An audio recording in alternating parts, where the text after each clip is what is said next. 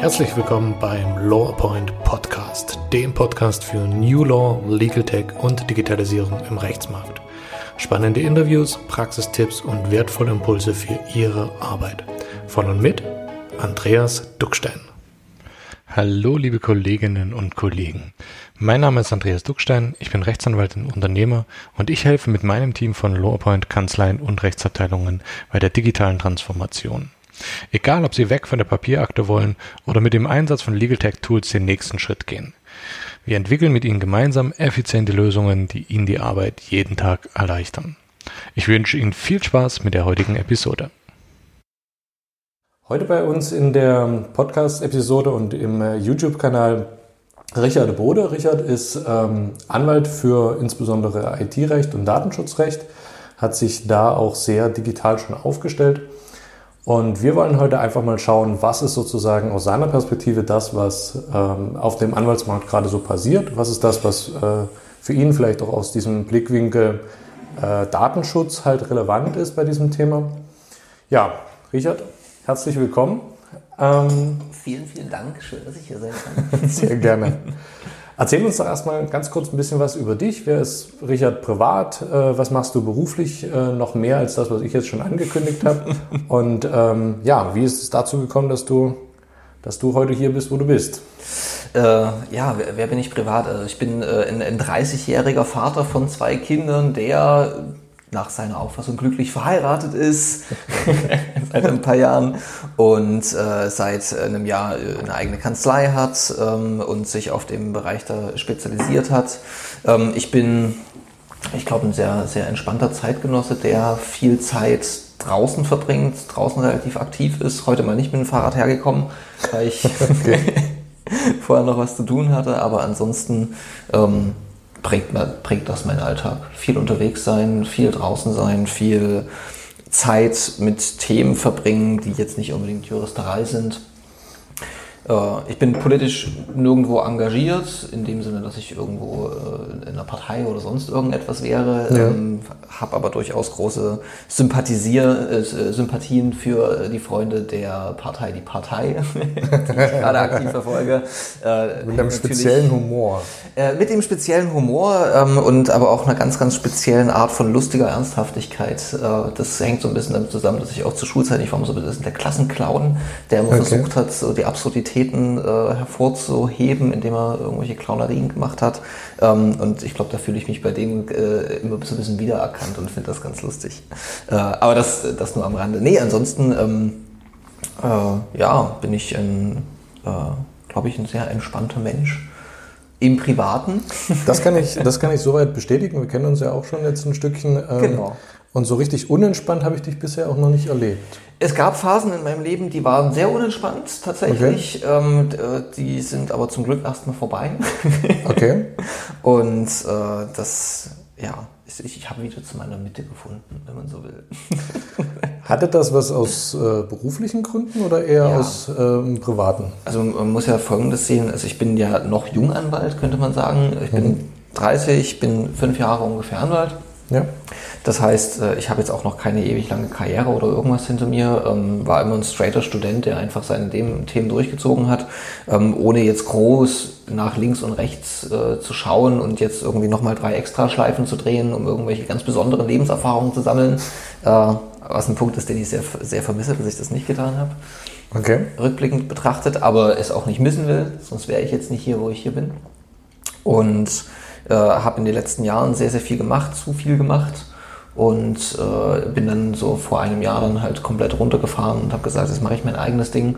Ähm, mache schon immer Datenschutz auf beruflicher Ebene und äh, versuche mich da auch entsprechend in, in, Verbänden mit zu engagieren. Ich bin, äh, wie du ja auch, bei Wirtschaftsunion ja. ähm, Mitglied, äh, bisschen weniger aktiv, als ich es eigentlich sein möchte, aber okay. grundsätzlich äh, da auch Mitglied äh, und gestalte damit und äh, bin daneben noch jetzt seit einem Vierteljahr als Vorstand auch ähm, in der Allianz für Sicherheit in der Wirtschaft. Das ist ein, ja, wie es der Name sagt, ein Wirtschaftsverband, der früher mal sehr, sehr sicherheitswirtschaftsgeprägt war, also Bewachungsgewerbe und ähnliches, mhm. die aber jetzt seit zwei Jahren, zweieinhalb Jahren da einen großen Wandel ähm, vollziehen und Stück für Stück eben auf ähm, Sicherheit, auch digitale Aspekte, ähm, Digitalisierungsaspekte, IT-Security, äh, Cybersecurity und ähnliches äh, mit drin haben. Der Verband selber ist erst nicht riesig, aber hat ganz äh, doch recht große Player über, von Infineon über, äh, über auch verschiedene andere Verbände, äh, wie, wie der Silicon Saxony,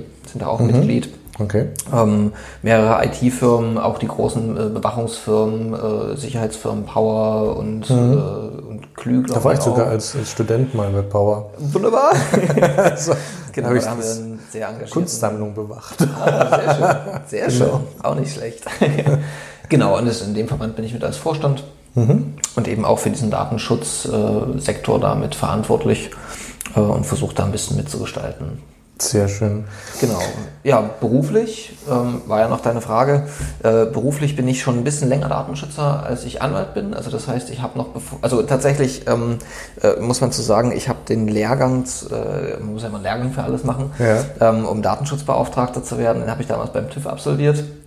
Und äh, der war lange geplant und dann kam aber die Nachricht, dass ich ungünstigerweise äh, meine mündliche Prüfung fürs zweite Staatsexamen halt nur genau in der Woche hatte, in der auch dieser Lehrgang war. Okay. Äh, was dann tatsächlich dazu führte, dass ich äh, irgendwie Montag bis Mittwoch bei dem Lehrgang war, dann am Donnerstag Vormittag meine mündliche Prüfung gemacht habe und nach der Prüfung sofort oh. wieder im Lehrgang gefahren bin.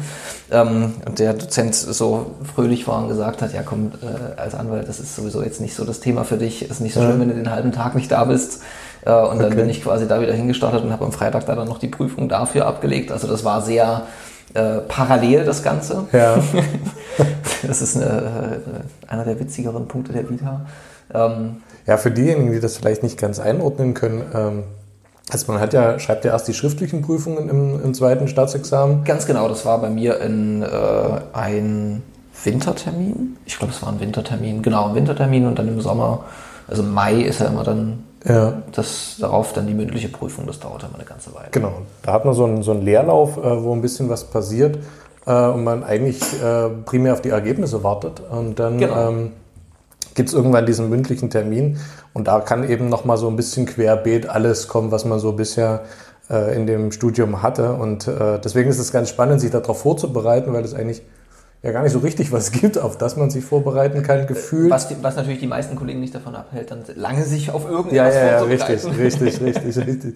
Deswegen finde ich das ganz witzig, äh, das so irgendwie parallel alles zu haben. Ja, das da war irgendwie so, dass, äh, also nachdem die mündlichen, äh, die schriftlichen Ergebnisse da, da waren, war irgendwie ja. klar, ja, also egal was jetzt passieren wird, ähm, da passiert nichts mehr Schlimmes für mich, also ja. kann ich das auch entspannt angehen ähm, und konnte dann halt das auch nebenbei machen, weil es so auch klar war, wo ich dann als, als Anwalt meine erste, meine erste Anstellung quasi, wo ich da immer selbstständig war, ja. ähm, dann hatte und da konnte ich das relativ entspannt dann auch machen. Und deswegen begleitet mich dieser Datenschutz halt wirklich schon lange, schon lange vor DSGVO und allen mhm. möglichen jetzt relevanten Themen. Und äh, das habe ich dann so parallel betrieben für viele Jahre und dann natürlich jetzt seit zwei Jahren mit einem ganz, ganz klaren Fokus darauf beruflich, okay. auf den ich mich jetzt auch mit meiner eigenen Kanzlei spezialisiert habe. Das heißt die Beratung im Datenschutz, in der IT-Sicherheit, äh, in der Digitalisierung von Kanzleien und natürlich auch ganz vielen anderen Mandanten mhm. aus anderen Sektoren. Ähm, gekoppelt mit äh, ein paar vertragsrechtlichen Sachen aus dem IT-Bereich. Ähm, und noch mit ein paar Restbeständen aus meinen alten bankenrechtlichen Sachen, die ich auch mal mitgemacht habe. Das ist so mein Alltag gerade. Sehr cool. Genau. Sehr cool. Wie ist eigentlich dazu gekommen, dass du dich auf äh, Anwaltsein äh, konzentriert hast und ähm, dann halt vor allen Dingen auch, auch auf dieses Thema äh, Datenschutz? Ich meine, wenn du schon neben dem Studium dich da in irgendeiner Form orientiert hast und hast gesagt, das ist was für mich, Gab es da irgendwie einen, einen, Trigger für dich, wo du gesagt hast, äh, das, ähm, das, das, reizt mich? Oder? Also der Trigger, dass es, dass es dazu geworden ist, der ist ewig alt. Ähm, also ich habe mit, hab mit sieben meinen ersten Computer bekommen. Okay. Und äh, habe dann immer meinem großen Bruder über die Schulter gesehen, wenn er quasi noch, äh, Windows 95 war da gerade frisch raus, äh, äh, wenn er da äh, Sachen... Ja, das äh, sagt sowas nicht. Das ist immer dann so, dann fühlt man sich dann so alt. Ja, ja. Bei Windows 95, das ist so uralt lange vollkommen her. Vollkommen richtig, vollkommen richtig. Aber da war es gerade ganz frisch raus. Und ähm, das habe ich dann entsprechend äh, da immer über die Schulter geguckt. Dann habe ich mir ja. sieben oder so, dann hat mein Vater war, war Arzt und hat äh, in seiner Praxis dann mal äh, Computer ausrangiert. Mhm. Und dann stand standen halt so vier, fünf Computergerippe rum und dann habe ich meinen ersten Rechner daran äh, dann selber zusammengebaut aus diesen Altbestandteilen und das hat sich dann äh, fortgesetzt über meine, meine ganze Jugend. Ähm, okay. Dann bin ich parallel irgendwo noch zum Jurastudium gekommen und habe aber nie den Punkt gehabt, dass ich das zusammen, also ich habe auch bin ja nicht nie davon ausgegangen, dass man das wirklich zusammenbringen kann. Ja. Ich habe mich zwar mit IT-Recht irgendwo beschäftigt, habe dann aber immer wieder festgestellt, äh, nee, das ist ja, es ist Vertragsrecht, das hat jetzt mit der mit mit mit IT, mit Systemen, Aufbau, Pflege äh, und den ganzen, ganzen Bedingungen und Problemen, die da so mit einhergehen, überhaupt nichts zu tun, ja. dem Grunde nach. Und äh, dann war es tatsächlich Zufall, ähm, dass ich über ein Mandat auf das Thema gekommen bin ähm, dass ich in der alten Kanzlei, in der ich früher war, ähm, so als Ausbildungsinhalt mhm. quasi mal betreuen sollte. Schon noch vor dem äh, Noch vor dem zweiten äh, okay. Staatsexamen, also quasi während der Ausbildung, während, das, während der Referendar, mhm. Referendarstation. Und äh, da bin ich mit einem Datenschutzthema in Berührung gekommen und habe mich dann da reingelesen und habe festgestellt, meine Güte, das ist ja tatsächlich mal ein Rechtsgebiet, ähm, bei dem ich praktisches IT-Wissen äh, brauchen kann, weil ich das ansonsten nicht, nicht wirklich sinnvoll betreuen kann, das Ganze. Mhm. Und ja, davon ausgehend ähm, wurde das dann immer mehr, bis dann hin zu der Feststellung, okay, jetzt mache ich noch den Datenschutzbeauftragten als Ausbildung. Okay. Und äh, ja, seitdem verfolge ich das massiv. Okay. Ähm, jetzt ist es ja so, gerade durch DSGVO hat das ganze Thema äh, Datenschutz und auch äh, digitale Themen, beziehungsweise was muss man in diesem Zusammenhang, wenn man digitalisiert, mhm. äh, beachten, äh, ja nochmal ganz viel an Fahrt irgendwie aufgenommen. Also ist, ich bin gerade selber äh, vollkommen beeindruckt davon, wie viel Fahrt jetzt gerade nochmal dazukommt. Also äh, okay. viele gingen jetzt davon aus, dass es jetzt ein bisschen ruhiger erstmal wird, nachdem so die erste Phase durch war. Ja. Ähm, und jetzt kommen, äh, kam gerade die, die britische Aufsichtsbehörde äh, jetzt die letzten zwei Tage um die Ecke äh, und hat jetzt gerade äh, British Airways und die Marriott Hotelkette ähm, an die Kandare genommen und den, also ich glaube, die British Airways müssen 200 Millionen zahlen, Marriott muss 120 Millionen zahlen, Euro. Ja. Ähm, für, für Datenschutzverstöße, ähm, die die begangen haben, die aber nicht auf ähm, irgendeinem äh, persönlichen Fehlverhalten beruhen, also äh, okay. einem, einem, eine, eine unzulässigen Werbemaßnahme oder sonst irgendetwas, mhm. sondern darauf basieren, dass die ihre IT nicht richtig abgesichert haben und ähm, eine, ein Data Breach, also sprich das Klaffen einer Sicherheitslücke, ähm, die dann ausgenutzt wurde, ähm, dafür jetzt zahlen müssen. Okay. Also das heißt, das, das nimmt gerade nochmal eine ganz besondere Fahrt auf in diesem Segment mit, ja. mit Digitalisierung als, als Hebel hinten dran. Ja, das war ja so ein bisschen auch der Punkt, äh, vor dem äh, Ende letzten Jahres so einige dann langsam aufgeatmet haben, dass sie das Gefühl hatten, ja, so schlimm wird das nicht mit der Digitalisierung Richtig. und mit dem Datenschutz. Äh, und das war wieder nur Hype-Mache im Mai, mhm. ähm, wo ja, die, die halt so ein Stückchen tiefer drinstecken, äh, damals schon gesagt haben, naja, wart mal noch ein Jahr, mhm. äh, ehe da so die ersten Verfahren durch sind, ehe da die ersten Sachen angelaufen sind. Genau. Weil da kommt noch einfach ja auch noch mal ein Stückchen mehr Entwicklung in die ganze Geschichte rein, glaube ich. Genau, also wir sind jetzt an der Phase, ähm, nachdem wir das erste Jahr durch haben, ähm, beginnen jetzt die Bußgelder oder sagen wir die Sanktionierungen ähm, der ersten richtigen DSGVO-Verstöße. Also alles, mhm. was wir bisher hatten, war noch alles Verstöße, die, weil das eben natürlich immer lange dauert, bis sowas dann auch mal ausgewürfelt wurde, ähm, die noch vor der DSGVO spielten. Das ja. waren ganz andere Bußgelder, die da ver verhängt werden konnten. Also in Deutschland 300.000 Euro, also ein Witz für einen Konzern. Okay. Das ist ein Maximalbetrag äh, und äh, da spielte sich jetzt noch einiges ab.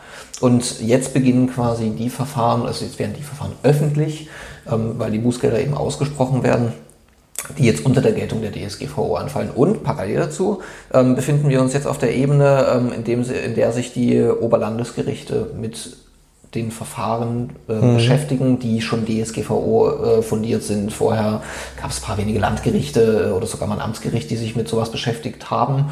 Ähm, und jetzt geht es aber weiter. Also jetzt, äh, wir sind ja in Dresden hier, ähm, wir mhm. haben das, äh, das OLG in Dresden. Das hat zum Beispiel vor einer Woche da äh, sehr interessant geurteilt ähm, zum Thema immaterielle Schadensersatzansprüche. Ganz heißes Thema derzeit noch. Ja. Ähm, denn äh, die DSGVO, man hört ja viel von Bußgeldern und allem Möglichen. Ähm, es gibt aber auch die ganz klare Regelung, dass auch, und das war früher anders, ähm, immaterielle Schäden zu ersetzen sind. Also Schadensersatz, Schmerzens, in Form von Schmerzensgeld Ja. zu zahlen ist für Datenschutzverstöße. Okay. Jetzt kann man sich natürlich vorstellen, Ja. ähm, wie hoch ist der Schmerz in Anführungsstrichen bei einem Datenschutzverstoß, wenn deine E-Mail-Adresse und dein Passwort verloren gehen. Naja, der Schmerz ist überschaubar. Also zumindest körperlicher Natur. Körperliche Natur.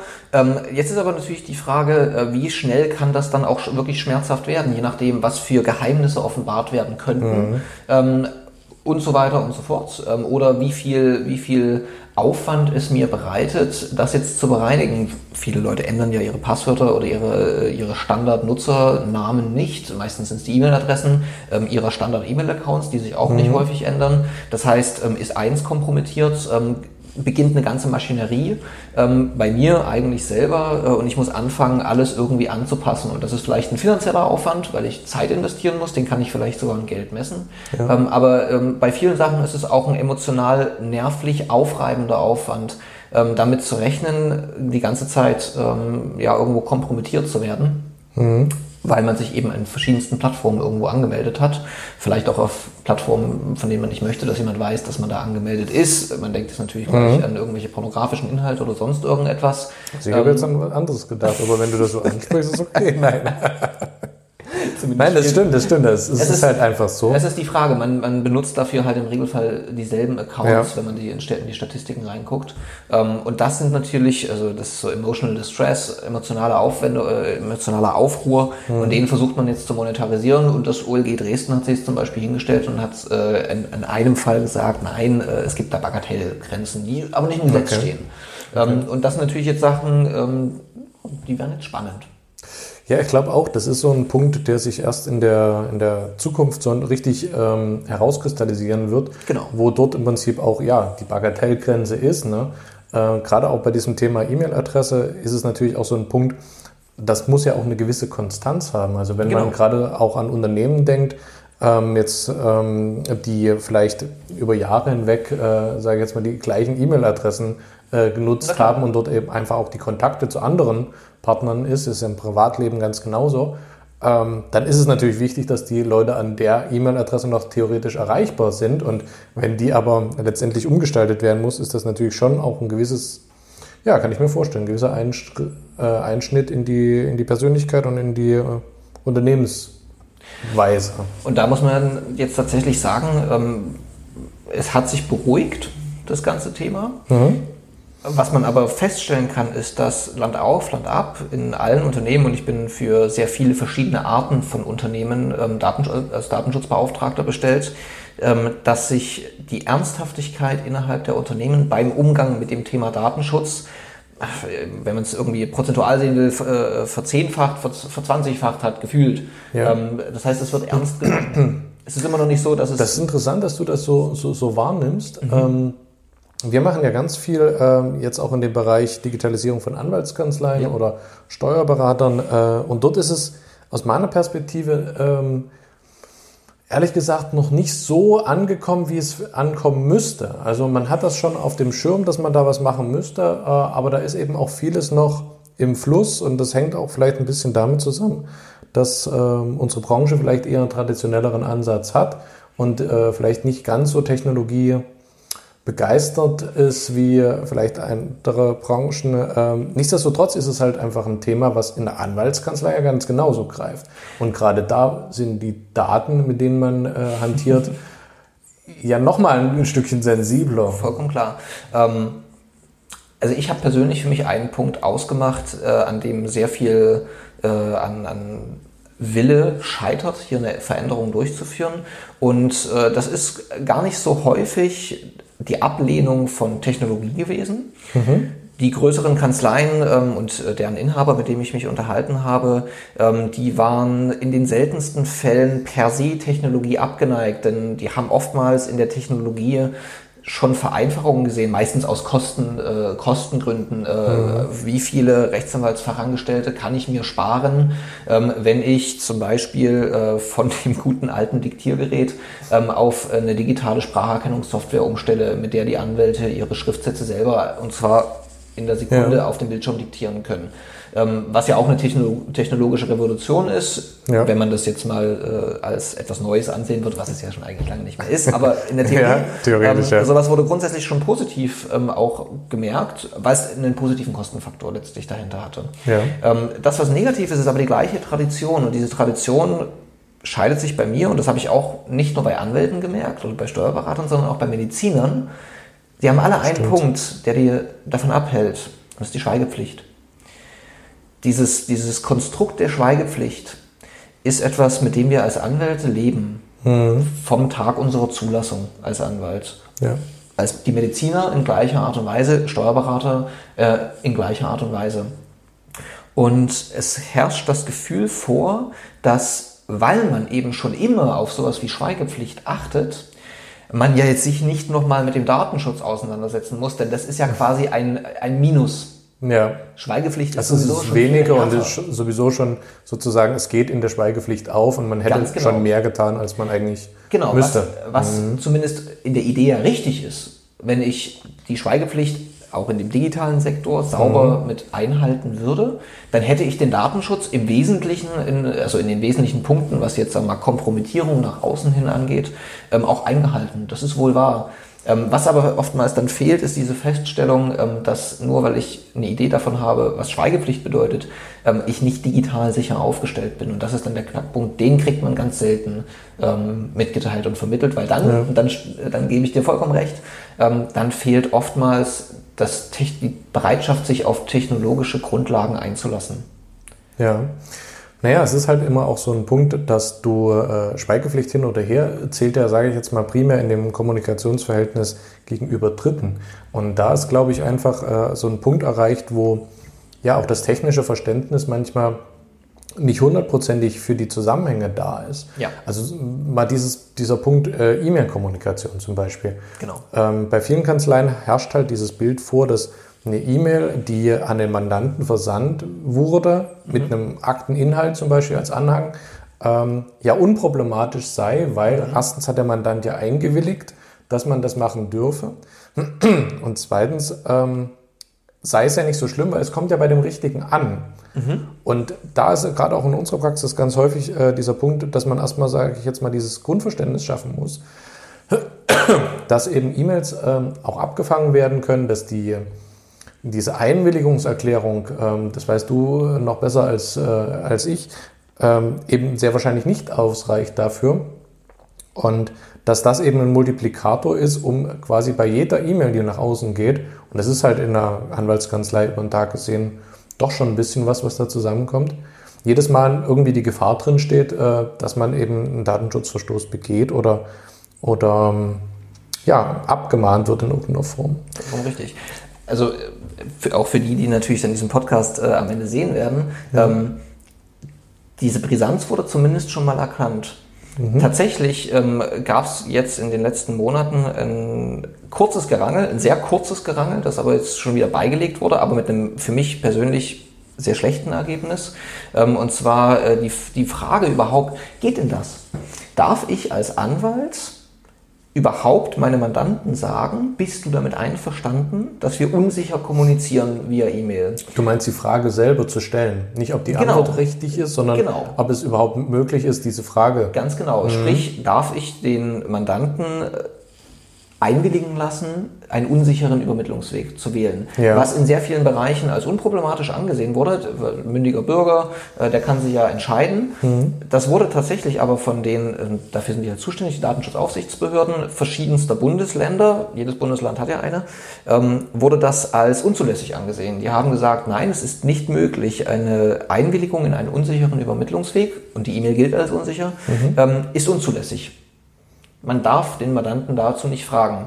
Ähm, das führte in den beteiligten Kreisen natürlich zu einem kleinen Aufschrei. Das halte ich auch insofern noch für, für vollkommen legitim, dass man sagt, warum denn nicht? Wenn mhm. der Mandant Bescheid weiß, dass das unsicher ist, dann werde ich doch wohl mit ihm kommunizieren dürfen. Mhm. Ähm, jetzt ist es allerdings so, äh, dass dann sofort die, äh, die Rechtsanwaltskammern eingeschaltet wurden und eingesprungen sind und jetzt eine Änderung der Berufsordnung veranlasst haben, die sagt, ähm, das wird impliziert. Es ist möglich, ich, es wurde als Gesetz einfach reingeschrieben, es mhm. ist möglich, diese Einwilligung zu erteilen. Und es wird sogar angenommen, wenn der Mandant die E-Mail-Kommunikation beginnt, also mhm. mit der Anfrage, lieber Anwalt, möchtest du mein Mandat übernehmen, teilt er konkludent seine Einwilligung. Ja.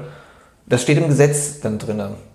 Und das halte ich für sehr, sehr kritisch, denn damit entbindet man den Anwalt von der Aufklärung, ähm, was jetzt hier passiert. Und man verschiebt das Risiko auf die Seite des Mandanten, der schon allein nicht mit der Schweigepflicht in Berührung kommt, für den das gar kein Thema ist, ist einfach der falsche Empfänger. Es ist politisch ja. eine sehr, sehr kritische Entscheidung, weil das die Anwälte wieder irgendwo enthaftet und ähm, auf die äh, das auf die lange Bank schiebt, dass die sich selber Gedanken darüber machen, ähm, sollte ich diesen Übermittlungsweg überhaupt wählen.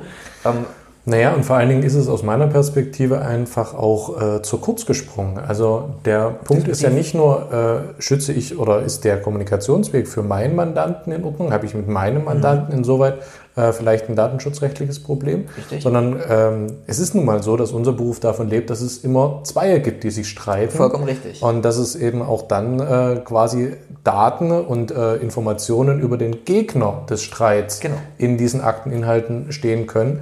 Und dem gegenüber habe ich jedenfalls mal gar keine Möglichkeit oder gar keine Berechtigung, genau. ähm, weil der das noch nicht mal weiß, dass ich das mit meinem Mandanten e-mailmäßig äh, handle. Vollkommen richtig. Ja. Und dies, dieses Problem löst auch diese äh, Brauänderung nicht auf. Eben, das bleibt genau. bestehen. Tatsächlich. Genau. Deswegen ist das sehr, sehr knapp und es ist eine sehr, sehr ungünstige Entscheidung gewesen, das jetzt so zu wählen, weil es eben, das muss man, glaube ich, konstatieren, äh, der Großteil der Anwälte, gerade natürlich der etwas älteren äh, Generation noch, möchte man sagen, mhm. ähm, wenn die das lesen, äh, die dürfen per E-Mail dann kommunizieren, dann hinterfragen die nicht mehr, darf ja. ich das jetzt in jedem Fall? Genau, es verzerrt so ein bisschen das Ganz Bild. Genau. Ganz genau. Das ist sehr, sehr schade. Ja. Ähm, aber genau das ist der Knackpunkt, diese, diese, dieses Verständnis dafür zu schaffen.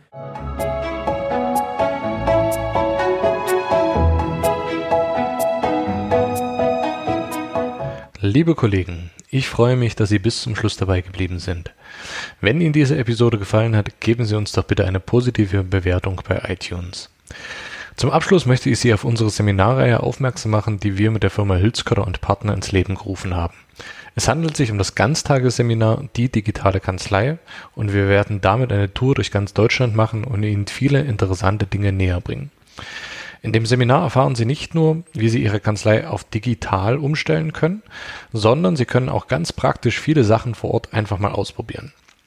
So haben wir die aus unserer Sicht ideale Kanzlei mit verschiedenen Stationen mal nachgebaut und Sie können vor Ort live testen, ausprobieren und ein Gefühl für die digitale Arbeit bekommen. Wenn Sie das interessiert, finden Sie mehr Infos in den Show Notes und natürlich auch in unserem kostenfreien Mitgliederbereich auf law-appoint.de. Von meiner Seite aus kollegiale Grüße und bis bald. Ihr Andreas Duckstein.